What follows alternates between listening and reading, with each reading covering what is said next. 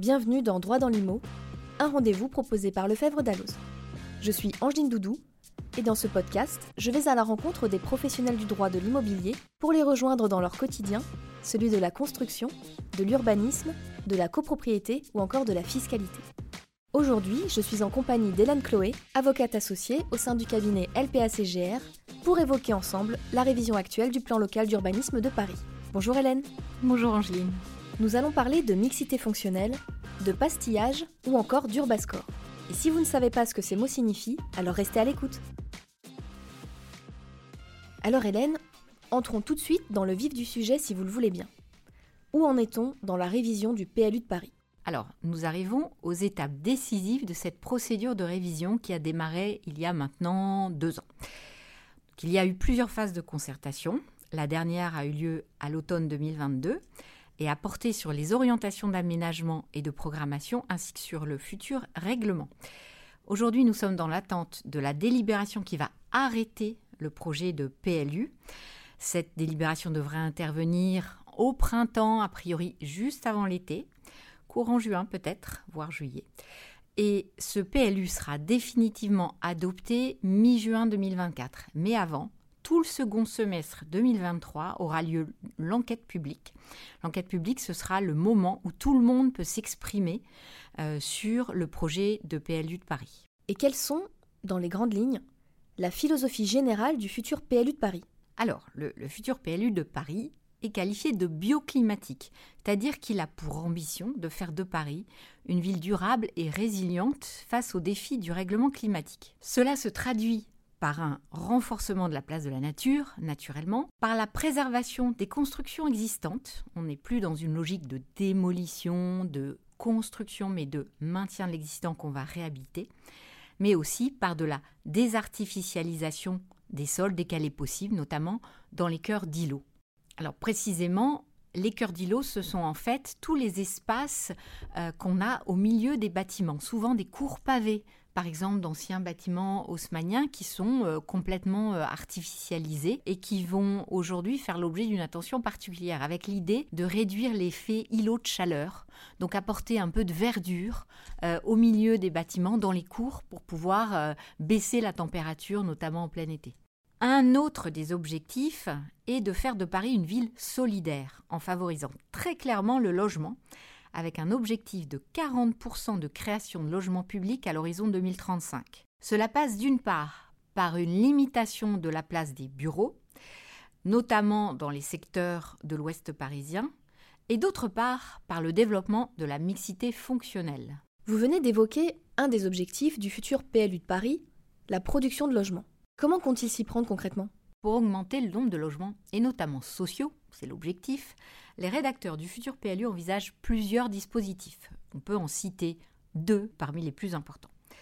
D'abord, il y a la servitude de mixité fonctionnelle, déjà bien connue des acteurs de l'immobilier. Alors, pour rappel, la servitude de mixité fonctionnelle, c'est une servitude qui s'applique dans certains secteurs déficitaires de logements sociaux et qui impose à tout programme de logement de plus de 800 m2 de surface de plancher une part minimale de 30% de logements sociaux.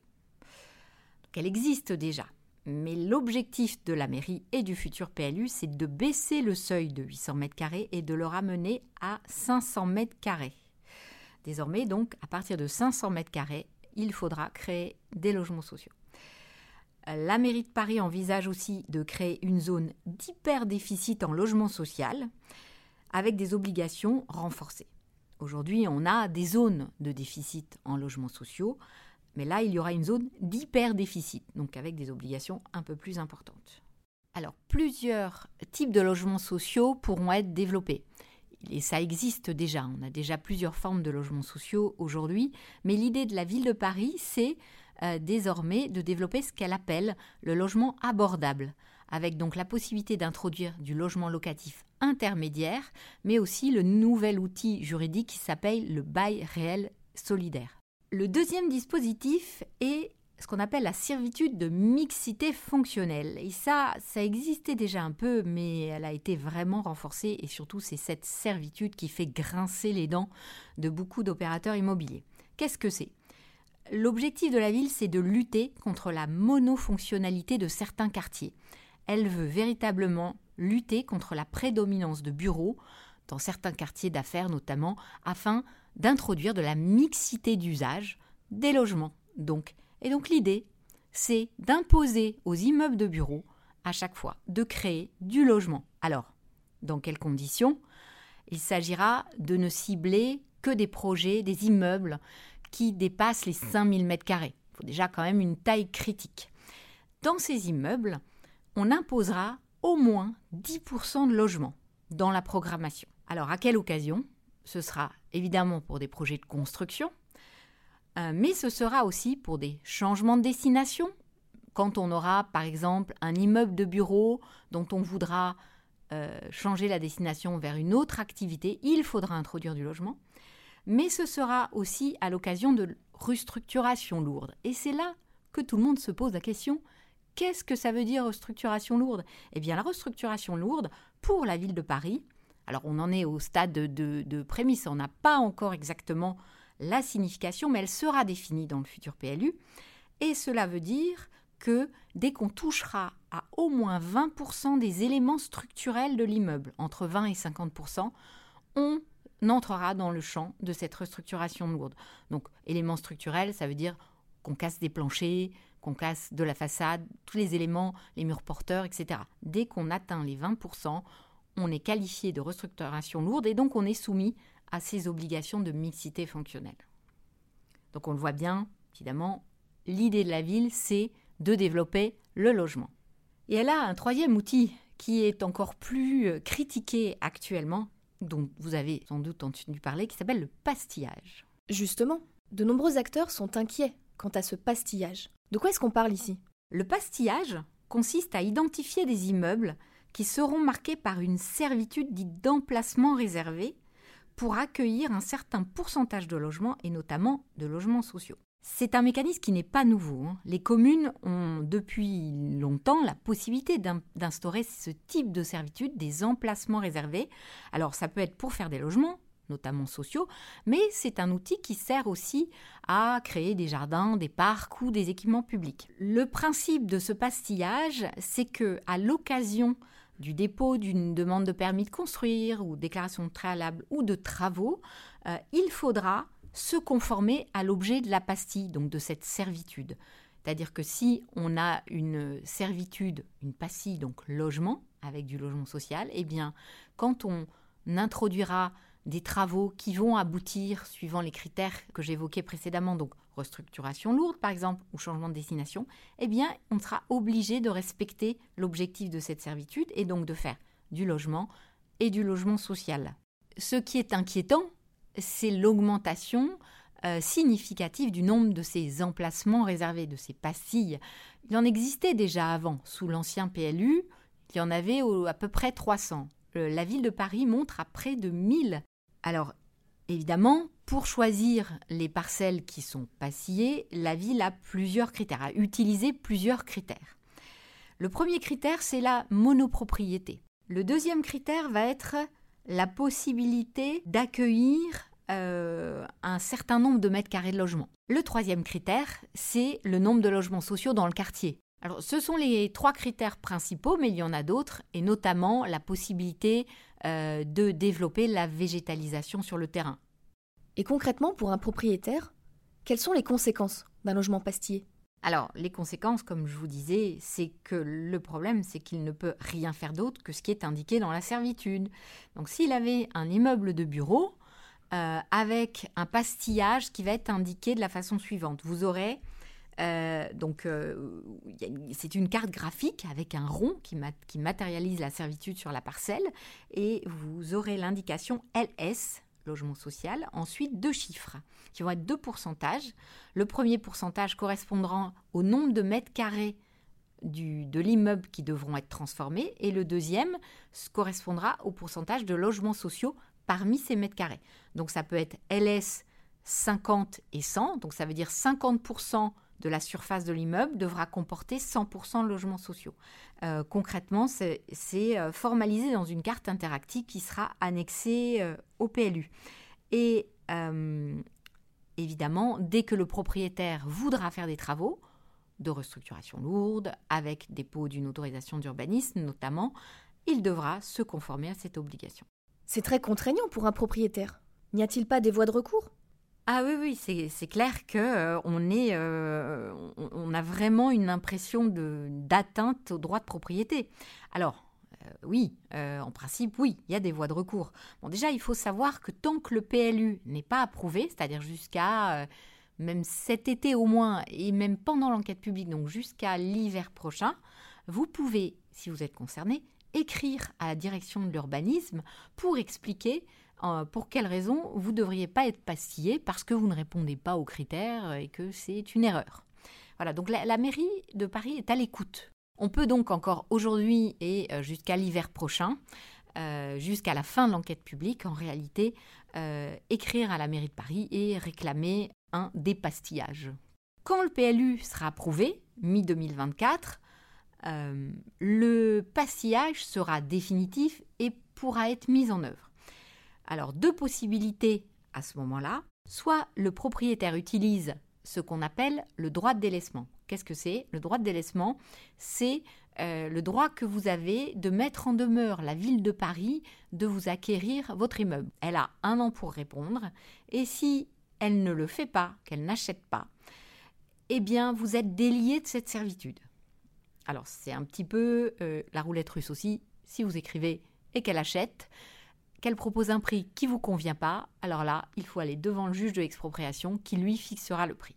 Si vous n'utilisez pas votre droit de délaissement, vous avez une autre possibilité de contester cette servitude, c'est évidemment en introduisant un recours devant le juge administratif. Alors, soit directement contre le PLU, dans les deux mois de sa publication, soit à l'occasion d'une demande de permis de construire ou de déclaration préalable. Le mécanisme va être le suivant. Vous déposez une demande de permis de construire euh, en demandant de faire des travaux sur votre immeuble de bureau en le gardant en bureau, donc vous ne respectez pas la servitude, la mairie de Paris va vous refuser votre autorisation et vous saisissez ensuite le juge et vous contestez ce refus en disant qu'il est fondé sur une servitude que vous estimez illégale pour telle et telle raison. Vous écoutez toujours Droit dans l'IMO, un podcast proposé par Lefebvre Dalloz. On l'a vu, le futur PLU de Paris a pour objectif de faire de cette ville une ville durable, notamment en renforçant la place de la nature, en transformant les bâtiments au lieu de les démolir, ou encore en produisant plus de logements sociaux. Et pour favoriser cette production de logements, nous venons d'évoquer le pastillage, sujet d'inquiétude pour les acteurs de l'immobilier. Il y a un autre sujet, Hélène, il me semble, qui est mis en avant par la municipalité, c'est l'Urbascore. Est-ce que vous pouvez nous en dire plus sur cet Urbascore C'est quoi concrètement? Alors, l'Urbascore, c'est vraiment un dispositif complètement innovant. Ça n'existait pas du tout. Alors, pour l'instant, c'est pas défini de façon très concrète dans le PLU, ce le sera. Mais l'objectif, c'est de favoriser les projets vertueux. Ça veut dire concrètement que l'on ne va plus apprécier un projet au regard du respect qu'il aura des règles d'urbanisme, mais aussi de ses bénéfices, des bénéfices qu'il aura sur l'environnement urbain, environnemental et social. C'est ce que la mairie de Paris appelle la valorisation des externalités positives. Alors concrètement, ça se traduit comment? Ce sera donc un dispositif réglementaire qui sera dans le PLU et qui conditionnera la délivrance des autorisations d'urbanisme, donc permis de construire, déclaration préalable. Il y aura aussi un label qui sera annexé au PLU et qui établira une note globale au projet. Ainsi, les projets seront évalués sur trois thématiques. La première, biodiversité et environnement. La deuxième, la programmation. La troisième, efficacité et mobilité. Alors chacune de ces trois thématiques contient trois critères, qualitatifs et quantitatifs, et pour obtenir l'autorisation d'urbanisme, les projets devront surperformer, c'est-à-dire atteindre un seuil de performance majoré sur trois des neuf critères, et ce dans au moins deux thématiques. Effectivement, l'Urbascore inquiète, compte tenu d'une complexité qu'on imagine aisément à mettre en œuvre, mais surtout de la subjectivité qu'il va apporter. Aujourd'hui, le PLU est essentiellement fondé sur des règles d'urbanisme qui sont objectives, des règles de hauteur, des règles de distance. L'Urbascore, il y a une, une grande part d'appréciation subjective de la qualité d'un projet. En dehors de l'appréciation subjective des demandes d'autorisation d'urbanisme, il y a lieu de s'inquiéter sur les recours. Ça fait des années que les lois essaient de limiter les recours contre les permis, et là on crée une possibilité euh, de favoriser euh, les recours puisque euh, les règles qui ne sont pas objectives sont plus difficiles à apprécier. Il, va être compliqué d'expliquer aux porteurs de projets que leur projet ne craint rien, qu'il respecte complètement toutes les règles. Merci beaucoup Hélène, nous arrivons au terme de notre podcast. Mais j'ai encore une dernière question pour vous, si vous le voulez bien, concernant la végétalisation de Paris. Il semble que le futur PLU mette en avant davantage de végétalisation. Est-ce que c'est vraiment le cas sur le terrain? Oui, oui, tout à fait. Le nouveau PLU envisage de créer 10 mètres carrés d'espace vert par habitant avec près de 300 hectares supplémentaires. Il faut savoir qu'aujourd'hui, Paris dispose de 3 mètres carrés par habitant et que comparé aux 15% recommandés par l'OMS, on en est encore loin, mais on s'en rapproche. Alors cela va passer par plusieurs moyens. La création de pastilles, mais cette fois-ci pour créer des espaces verts, hein, pas des logements sociaux, comme par exemple à Bercy-Charenton, ou alors la transformation au niveau des portes de Paris en parc. Surtout, ce qui est important, c'est que tout espace libre sur des parcelles devra être prévu en pleine terre et végétalisé. Et tout nouveau bâtiment devra être végétalisé en proportion des mètres carrés créés. Il y a un vrai changement de paradigme dans le futur PLU de Paris. On ne pourra plus compenser de la pleine terre par de la végétalisation. On va sanctuariser un peu les espaces verts et contraindre les projets à végétaliser encore davantage sans pouvoir euh, compenser.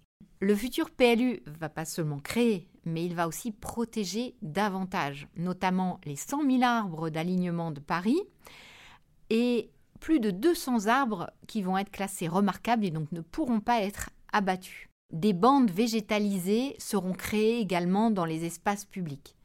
L'idée est vraiment de renforcer la nature en ville et de sanctuariser la nature déjà existante. Merci beaucoup Hélène pour cette présentation du futur PLU de Paris. C'était très clair. Merci à vous. À bientôt. À bientôt. Droit dans l'IMO, c'est fini pour aujourd'hui. À très bientôt dans un nouveau numéro et d'ici là, restez connectés à l'actualité en vous abonnant à nos revues et en nous suivant sur les réseaux sociaux. Au son, Jérémy Martin et Axel Gable. Au montage, Angeline Doudou.